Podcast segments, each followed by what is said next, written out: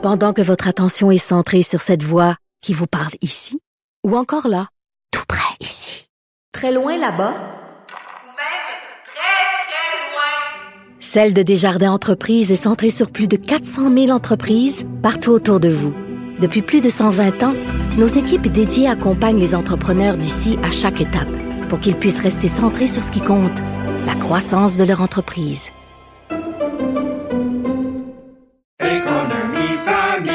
Ici Ricardo. Et Émilie, marchand d'IGA. On a envie de vous inspirer à bien manger. À moins de 5 la portion. Suffit de repérer les produits valeurs sûres et de les cuisiner avec une de nos recettes. Les valeurs sûres, c'est bien pensé, hein? Bien sûr! Détails sur IGA.net. Je te rappellerai que 1,3 milliard, 44 milliards de dollars. C'est beaucoup, beaucoup d'argent. À partir de cet événement-là, il y a eu un point de bascule. Un directeur de la section argent, pas comme les autres. Yves Daou. Yves Daou, directeur de la section argent, Journal de Montréal, Journal de Québec. Bonjour Yves. Salut Marc-André. Donc Yves, le fameux sujet de la pénurie de la main-d'œuvre. Et là, euh, on le voit vraiment euh, que les 60-69 ans, là, donc si vous nous écoutez à la maison, là, euh, donc vraiment en mode, c'est la grande séduction là, des entreprises auprès de ce groupe d'âge. là. En fait, euh, Marc-André, ça me fait penser toute cette, cette campagne-là que le Conseil du patronat veut faire là, pour attirer ou en tout cas maintenir les travailleurs de 60 à 69 ans là, dans, euh, au- dans le monde du travail. Là. Te rappelles-toi, à un moment, dans, une génération où, ce que, euh, tu les, quand tu arrivais à 60 ans, c'était des laissés pour compte, puis on préparait déjà les cadeaux pour leur retraite, tu avec une montre, une bague. Là. Ouais, partent, là. Oui, oui, à l'usine, tu sais, t'avais hâte, là, ils préparaient la montre, là, tu après Mhm. 30 ans, 35 ans de travail, t'avais une belle montre. Puis t'avais aussi les annonces de London Life, là, je sais pas si tu te rappelles, Liberté 55, là. Oui. Ben là, c'est le temps est révolu pour ça, là, parce que là, tout a changé. Parce que là, euh, actuellement, là, ces travailleurs-là sont devenus essentiels pour justement combler là, les presque 250 000 postes vacants qu'on a au Québec dans tous les secteurs. Et donc, euh, là, euh, la- la- le Conseil du patronat lance une grande campagne qui va les amener à préparer un guide qui va parler des meilleures pratiques pour garder les gens euh, au travail. Et juste te rappeler là, que si on avait le même taux d'emploi des 60 à 69 ans qu'en Ontario, là, Mhm. on trouverait presque 90 000 travailleurs pour combler les postes. Wow. Ça, c'est juste en ayant le même niveau de taux de- d'emploi pour les 60 OK. à 69 ans. Et je te rappellerai que dans la population inactive au Québec, là, il y a presque entre, so- entre 60 et 64 ans, là, il y a 300 000 personnes qui sont inactives. Puis entre 65 et 69, tu en as 426 000. Donc, tu à peu près 700 000 dans la catégorie d'âge qui sont encore actifs. Là. On s'entend pour dire que le taux de, comment je pourrais dire, l'espérance de vie là, est plus à 60 ans. Là. Non. Il va Non. être à 75 puis 80. Donc, euh, l'idée de prendre sa retraite euh, plus tôt, euh, ça va devenir un, un enjeu. Puis, juste te rappeler que dans, dans plusieurs pays, on a commencé à reviser ça. Et même au Québec, euh, on a soulevé la question à Jean Boulet là, récemment si l'âge de la retraite devrait être augmenté à 67 ans. Et puis là, il dit nous continuons à analyser les options. Il n'y a pas le goût d'entendre parler de ça Non. durant les élections. Là. Non, je pense pas que ça va être l'annonce du jour 1 de M. Legault. Là, finalement, la retraite, on va mettre ça à 67 ans. Je pense pas que c'est dans leur dans leur carton, Yves. Mais comment, Yves, on peut expliquer que nos 60-69 ans travaillent moins, par exemple, là, euh, que les 60-69 ans du comté ontarien? Là? Y a-t-il une explication? Es-tu capable Ben, de... pour, pour le moment, il n'y en a pas vraiment. La, la seule affaire, c'est que les Québécois prennent leur retraite plus tôt. Euh, puis euh, probablement que ça se passe beaucoup dans les secteurs conventionnés euh, euh, du secteur public. Dans le secteur Mhm. privé, en général, c'est c'est beaucoup plus euh, élevé comme, euh, comme l'âge de la retraite. Mais je pense que les, ce qui va être intéressant, c'est que ce ne sera pas la solution, la panacée pour régler tous les problèmes. Mais il en demeure pas moins. Mhm. Tu sais, l'exemple qu'on a là aujourd'hui, c'est une entreprise de Beauce qui s'appelle Ultima Fenestration. Ils sont dans les portes et fenêtres.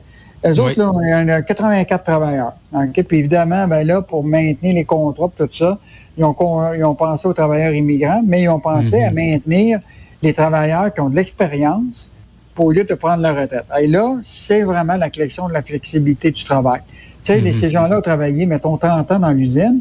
Euh, la question, c'est qu'ils ont le goût d'être un peu plus avec la famille, faire du travail qu'ils aimeraient faire. Tu sais, c'est le cas de, de Hilaire Bergeron, il a 71 ans.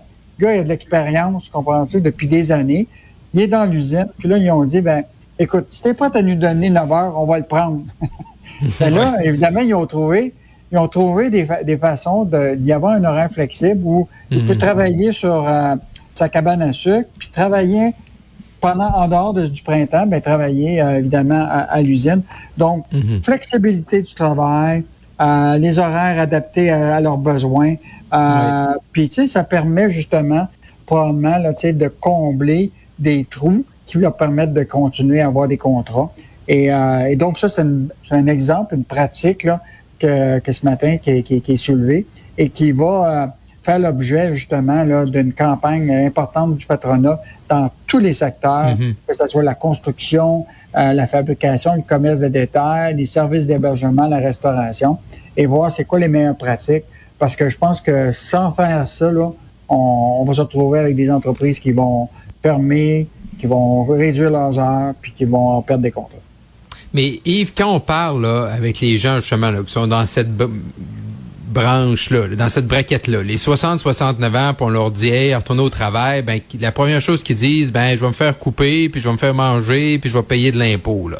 Et ça, c'est tout le temps, la, la, la, comme le, Là, il y en a qui, quand tu parles des fiscalistes, ils vous disent, ah, c'est pas si vrai que ça. Mais d'un autre côté, ben, quand tu parles de ces gens-là, ils disent oui, ça l'arrive. Fait que, euh, est-ce qu'ils se font vraiment euh, manger? Est-ce qu'ils vraiment travaillent puis ils ont vraiment un retour euh, financier pour le travail qu'ils font si, de, mettons, ils ont une pension? Là? Ah, actuellement, je veux juste te dire que demain dans le journal, Daniel Germain va revenir sur les mesures existantes qui existent au fédéral et au provincial, autant pour les employeurs et les mhm. employés, pour profiter justement des programmes mhm. existants pour payer le moins d'impôts quand ils sont au travail. il existe ces programmes-là. Euh, c'est juste que probablement les gens les connaissent moins. Euh, mais moi, je pense que il y a, déjà un début qui est fait par Québec et Ottawa, mais je pense qu'ils vont devoir aller plus loin euh, mhm. de ce côté-là parce que ben, ça, ça implique aussi la formation, ça implique toutes, mhm. toutes sortes d'éléments. Mais je pense que le lien d'emploi avec des gens qui ont de l'expérience. Là. Tu sais, mhm. je veux juste te rappeler, euh, tu sais, pendant la COVID, là, il y a beaucoup d'employeurs que pour toutes sortes de raisons, ils ont, ils ont dû réduire le lien d'emploi avec des travailleurs euh, qui avaient beaucoup d'expérience. C'est le cas, par exemple, dans le secteur du transport aérien. C'est ceux qui faisaient la logistique des bagages, tout ça.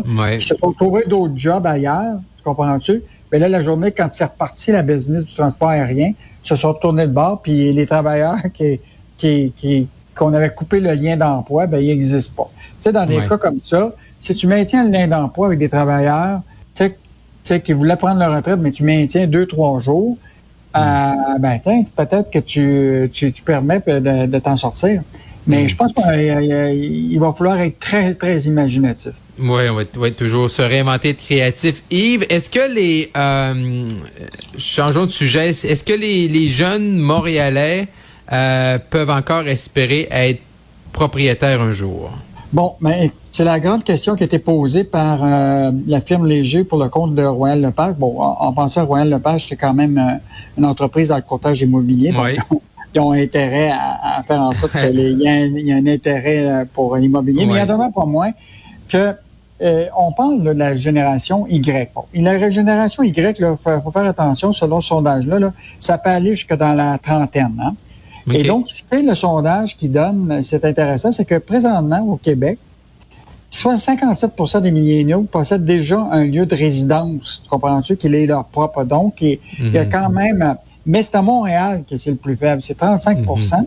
Et là, ce qu'il a posé comme question, c'est, tu sais, malgré les obstacles, les, trois encore, la grande majorité veulent devenir propriétaires. Ce qui est pas mhm. fou. Hein? On s'entend pour dire que le plus grand actif que tu peux avoir dans ta vie, là, c'est d'être propriétaire de ta maison parce que tu, sais, tu peux être propriétaire de quelques actions en bourse, mais tu sais que ça va être volatile. Une maison, mhm. tu peux t'entendre que la, valeur euh, tu sais, va, va, augmenter. Mais auras-tu la capacité de faire face, tu comprends-tu, à des prix élevés pour l'achat, le coût de financement hypothécaire, euh, sais, maintenir euh, mhm. tu sais, la, la, la, propriété, tu sais, des taxes mhm. municipales, taxes scolaires, euh, tout le maintien de, de, et c'est ça qui va être qui va être l'enjeu. Mais il y en a pas moins qu'il y a un intérêt pour euh, les milléniaux de devenir propriétaires parce que, tu sais, quand tu es locataire, tu es locataire et tu es, euh, hmm. sujet à soit à des augmentations pour lesquelles tu n'as pas de contrôle, Puis l'autre affaire, ben, c'est un jour, ils décident qu'ils veulent occuper la propriété pour leurs enfants, mais ben, toi, tu perds ton logement.